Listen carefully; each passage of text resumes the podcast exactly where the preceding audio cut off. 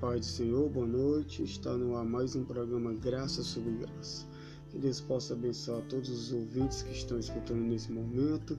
Que Deus possa falar aos corações de cada um e que através dessa mensagem Deus possa falar conosco, nos direcionar, nos dar sabedoria, nos reavivar, nos encher do seu Espírito Santo, porque precisamos todos os dias nos encher do Espírito Santo de Deus. Precisamos todos os dias renovar o nosso entendimento com a palavra. E é para isso que a palavra existe, é para esse fim que ela foi criada, que Deus permitiu que ela existisse.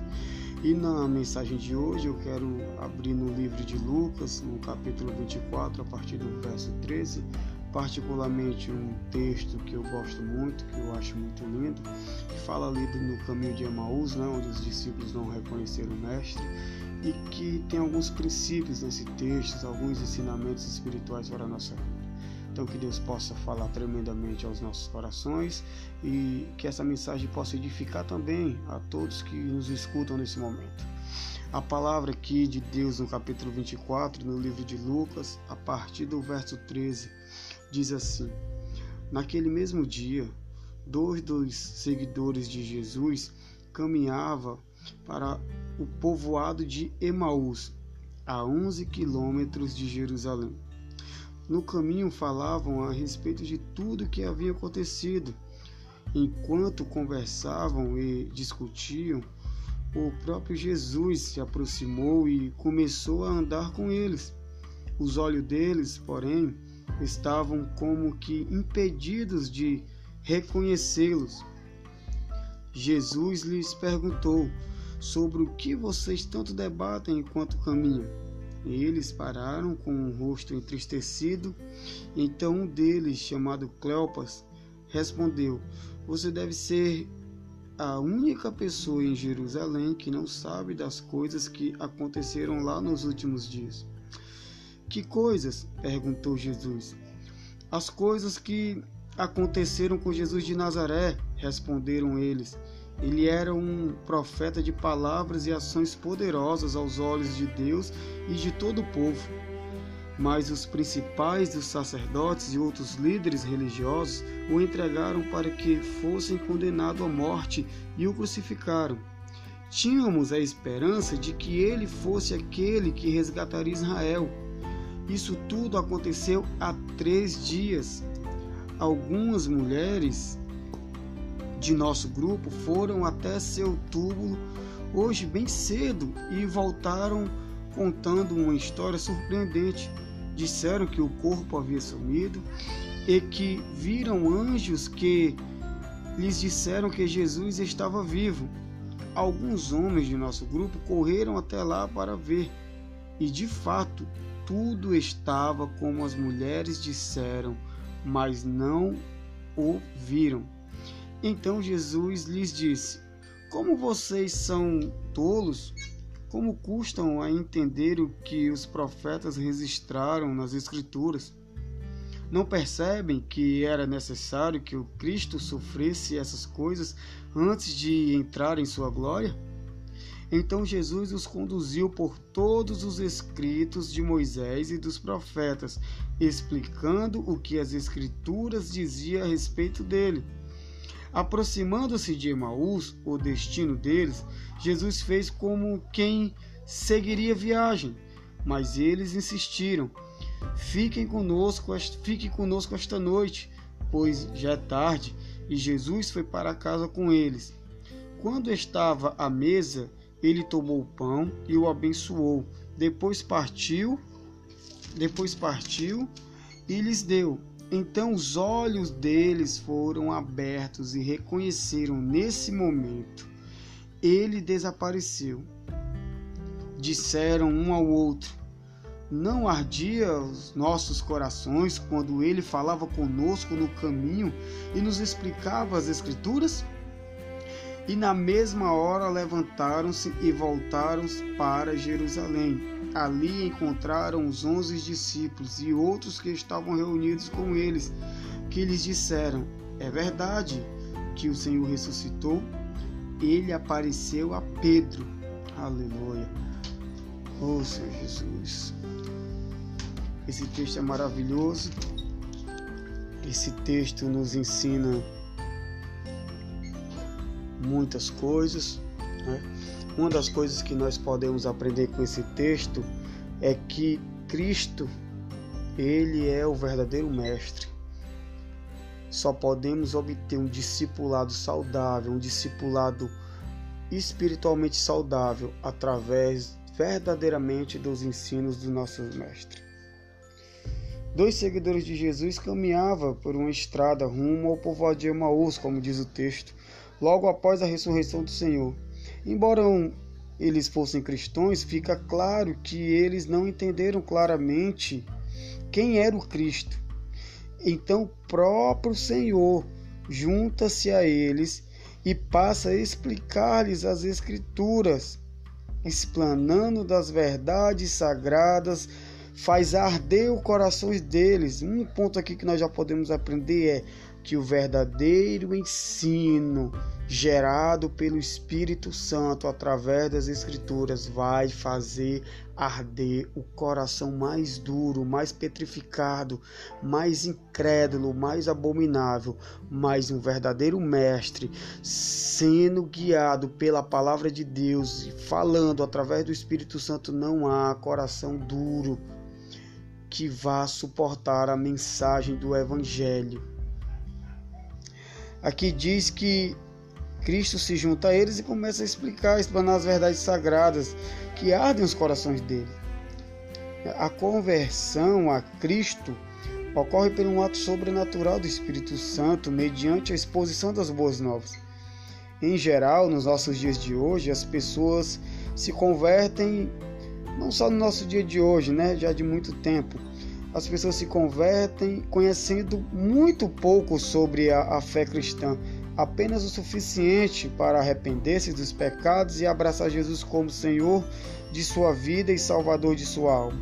Uma vez que a jornada com Cristo tem início, no entanto, os cristãos precisam crescer no conhecimento bíblico e amadurecer na espiritualidade e nas coisas de Deus. Para isso, assim como ocorreu com os discípulos no caminho de Emaús, todo novo convertido precisa de mestres e discipuladores, pessoas mais experientes e maduras na fé que lhe expliquem o Evangelho, o orientem sobre as questões da fé e o ajudem e fortaleçam na caminhada. Se você ainda não tem um discipulador, ore a Deus e procure alguém que possa orientá-lo. Pode ser um, um, o seu pastor, pode ser um líder ou mesmo um amigo sólido na fé. Tenha certeza de que ter mestre e amigo fará toda a diferença em sua vida. Só que infelizmente hoje nós não podemos aprender de todos, né? Infelizmente hoje o, o evangelho hoje se tornou uma chacota, se tornou é, é, ali uma questão de, de atrativos para lucros, bens financeiros, materialismo, mas ainda assim eu creio que ainda existe grandes homens de Deus, ainda existem homens maduros na fé, homens que verdadeiramente dão sangue, dão a vida pelo Evangelho verdadeiro, homens que não se venderam ainda. Né? Nesse texto aqui nós podemos ver bem a diferença de uma pessoa conhecer o Cristo ressuscitado e o Jesus de Nazaré. Eles conheciam Jesus de Nazaré, aquele Jesus pacífico, aquele Jesus que andou com eles, mas eles não tinham, mas os corações deles não tinham entendido ainda a questão do Cristo ressurreto, ungido, o Messias, o prometido, aquele que o eterno, aquele que o nosso Deus tinha enviado como promessa através dos profetas, através de Moisés, e o próprio Cristo começa a explanar as escrituras. Né? Naquele tempo, as escrituras que eles tinham em disposição era o Antigo Testamento, a lei e os profetas. E Cristo usa isso para eles. E nós podemos ver que Cristo usa bem.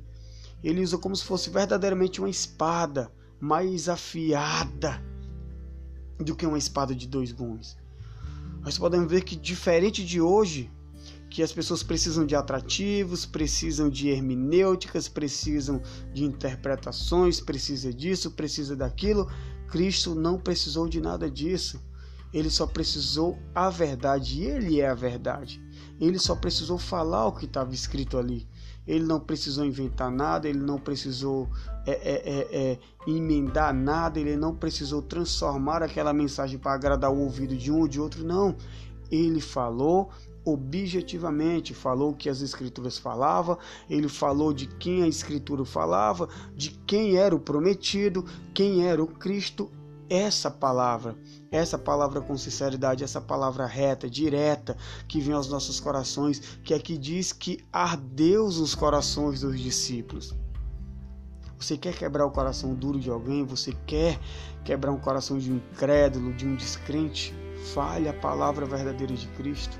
Não fala com a teologia da tua igreja, não fala com a teologia do teu pastor, não fala com, com ensinamentos teológicos, Fala como o Espírito diz para você falar. Seja guiado pelo Espírito Santo, seja guiado pelo poder de Deus, não seja guiado por teologias vãs, não seja guiado por dogmas de igrejas. Não se ingesse. As pessoas hoje estão muito engessadas com, com, com regras, com dogmas, com doutrinas de, de igrejas, de instituições. Fale a doutrina bíblica de verdade. Não invente, não crie achismos não, não, não crie balelas em cima da palavra de Deus. Seja bem objetivo, seja claro. Não tente falar bonito, não, não. Seja você, seja realista. Não mude a voz, não mude o seu modo de falar. Seja você sendo você mesmo, seja quem você for, até um analfabeto, se você tiver sinceridade em seu coração, o Espírito Santo pode te usar poderosamente para aquecer os corações frios, para aquecer os corações incrédulos, para transformar corações cheios de dúvidas e para abrir os olhos de muitos que ainda estão dentro das instituições dormindo que só conhecem Jesus de Nazaré, o Cordeirinho que foi imolado, ele mesmo que foi para a cruz, mas eles não tomaram posse ainda do poder restaurador, do poder que ressuscita morto, do poder que transforma uma vida espiritual, de um poder que transforma um incrédulo, um homossexual, um drogado. Eles não conheceram esse verdadeiro poder do Cristo, do Messias ungido, ressuscitado. E aqui nós podemos aprender que nesse caminho de Emaús, eles já eram discípulos, porque a Bíblia aqui diz que eles já eram discípulos e não conheceram. E eles, a Bíblia diz que eles estavam com um aspecto ali de tristeza. Quantos pregadores hoje pregam a mensagem, mas você não pode mais nem crer? Às vezes você vê ele pregando uma coisa, mas uma tristeza no seu semblante você não vê vida, você não vê vida no, seu, no evangelho que ele vive, você não vê ímpeto nas suas palavras. Nós precisamos verdadeiramente, verdadeiramente deixar que o Cristo ressuscitado tome conta de nossas vidas. As pessoas têm um jargão de falar Jesus, Jesus, Jesus, mas é como eu falei, as pessoas hoje conhecem Jesus de entrar na mão. Jesus não entra na mão de ninguém. Ah, eu entreguei a vida para Jesus e levanta a mão. Não, não. Jesus não entra na tua mão. Ele entra na tua vida, no teu coração, nos teus pensamentos. Precisamos deixar que esse Cristo ressuscitado ressuscite os nossos corações, ressuscite os nossos sonhos, os nossos projetos. Assim como esses discípulos de Emaús, Talvez você nesse momento esteja assim, frio, triste, abatido, sem perspectiva do futuro, sem perspectiva de sonhos. Talvez você tenha sido ferido na sua congregação pelo seu líder. Talvez você tenha tido inúmeros problemas no seu casamento, na sua família. Talvez você esteja com problemas financeiros. Talvez você esteja com doenças graves, com enfermidades graves câncer, não sei. Não sei como está a tua vida. Não sei se tu deu uma esfriada na fé. Isso faz parte da nossa caminhada. Eu já passei muito por isso. mas de uma coisa que eu sempre tive fé: foi no Cristo ressurreto e não no Jesus de Nazaré. Há uma grande diferença entre Jesus de Nazaré e o Cristo ressuscitado, que foi glorificado pelo Pai. Talvez nessa noite você esteja batido, mas eu quero te dizer nessa noite, assim como esse Cristo apareceu no meio daqueles discípulos no caminho de Emaús e falou das palavras que arderam os corações daqueles discípulos, que logo no final do texto você pode ver que eles mudaram a forma, o, a forma de agir, de falar. E no versículo 32 eles falam, é aqui a, a parte mais linda que eu acho desse texto, quando eles tiveram discernimento quem era que estava falando com ele, disseram um ao outro: Não ardia os nossos corações quando ele falava conosco a caminho e nos explicava as Escrituras? Ele, na mesma hora, levantaram-se e voltaram-se para Jerusalém. Ali encontraram os onze discípulos e os outros que estavam reunidos com eles. E aqui nós podemos aprender que quando Cristo fala a verdadeira palavra, quando o Espírito de Deus, quando alguém é usado verdadeiramente na palavra, não importa o coração congelado que esteja, não importa o coração ferido, mas que a verdadeira palavra, quando o verdadeiro Cristo entra nos nossos corações, não há nada que possa impedir de sentir esse coração arder. Não há nada que não faça um pecador se sentir atraído por essa graça, por esse evangelho, por essa misericórdia de Deus. Então que nessa noite eu quero falar na sua vida, esse mesmo Cristo que apareceu a esses dois discípulos no caminho de Emaús, ele está aqui hoje, ele está aí, ele está conosco, ele está nesse momento com você. Então não importa o que tenha acontecido, não importa o que tenha feito, mas Ele está aí para fazer seu coração arder novamente por Ele, para fazer teu coração bater novamente por Ele, para fazer teu coração se encher de alegria, se encher de fé, se encher de esperança. Foi para isso que Ele sacrificou a vida dele na cruz, foi para nos dar esperança. Peça a Ele fé e Ele colocará fé ele está agora no meio da tua família, no meio da tua congregação, no meio da tua casa. Ele está agora no teu coração, fazendo o teu coração arder, fazendo com que você se esqueça de tudo que passou. Assim como aqueles discípulos saíram, saíram todos cheios de alegria, todos felizes, saíram tudo entusiasmado ali para falar do mestre que tinha ressuscitado, que eles tinham ouvido o mestre. Assim também Cristo está deixando o teu coração cheio de entusiasmo. Aqueles discípulos não ligaram mais pelo que tinha passado, pela tragédia da crucificação, eles não tinham mais. Eles agora só estavam lembrando que ele tinha ressuscitado, que agora haveria esperança, haveria vida de verdade, que os nossos pecados foram perdoados, que o diabo não tem mais poder nas nossas almas, mas que em nome do nosso Senhor Jesus Cristo, Filho de Deus, o prometido, que foi ressuscitado, ele, nesse momento, está fazendo nossos corações arder. Não importa o que passou para trás de tragédia, não importa o que houve de ruim, o que importa é que nesse momento Ele entrou com providência espiritual nas nossas vidas. E que neste dia Deus possa te abençoar.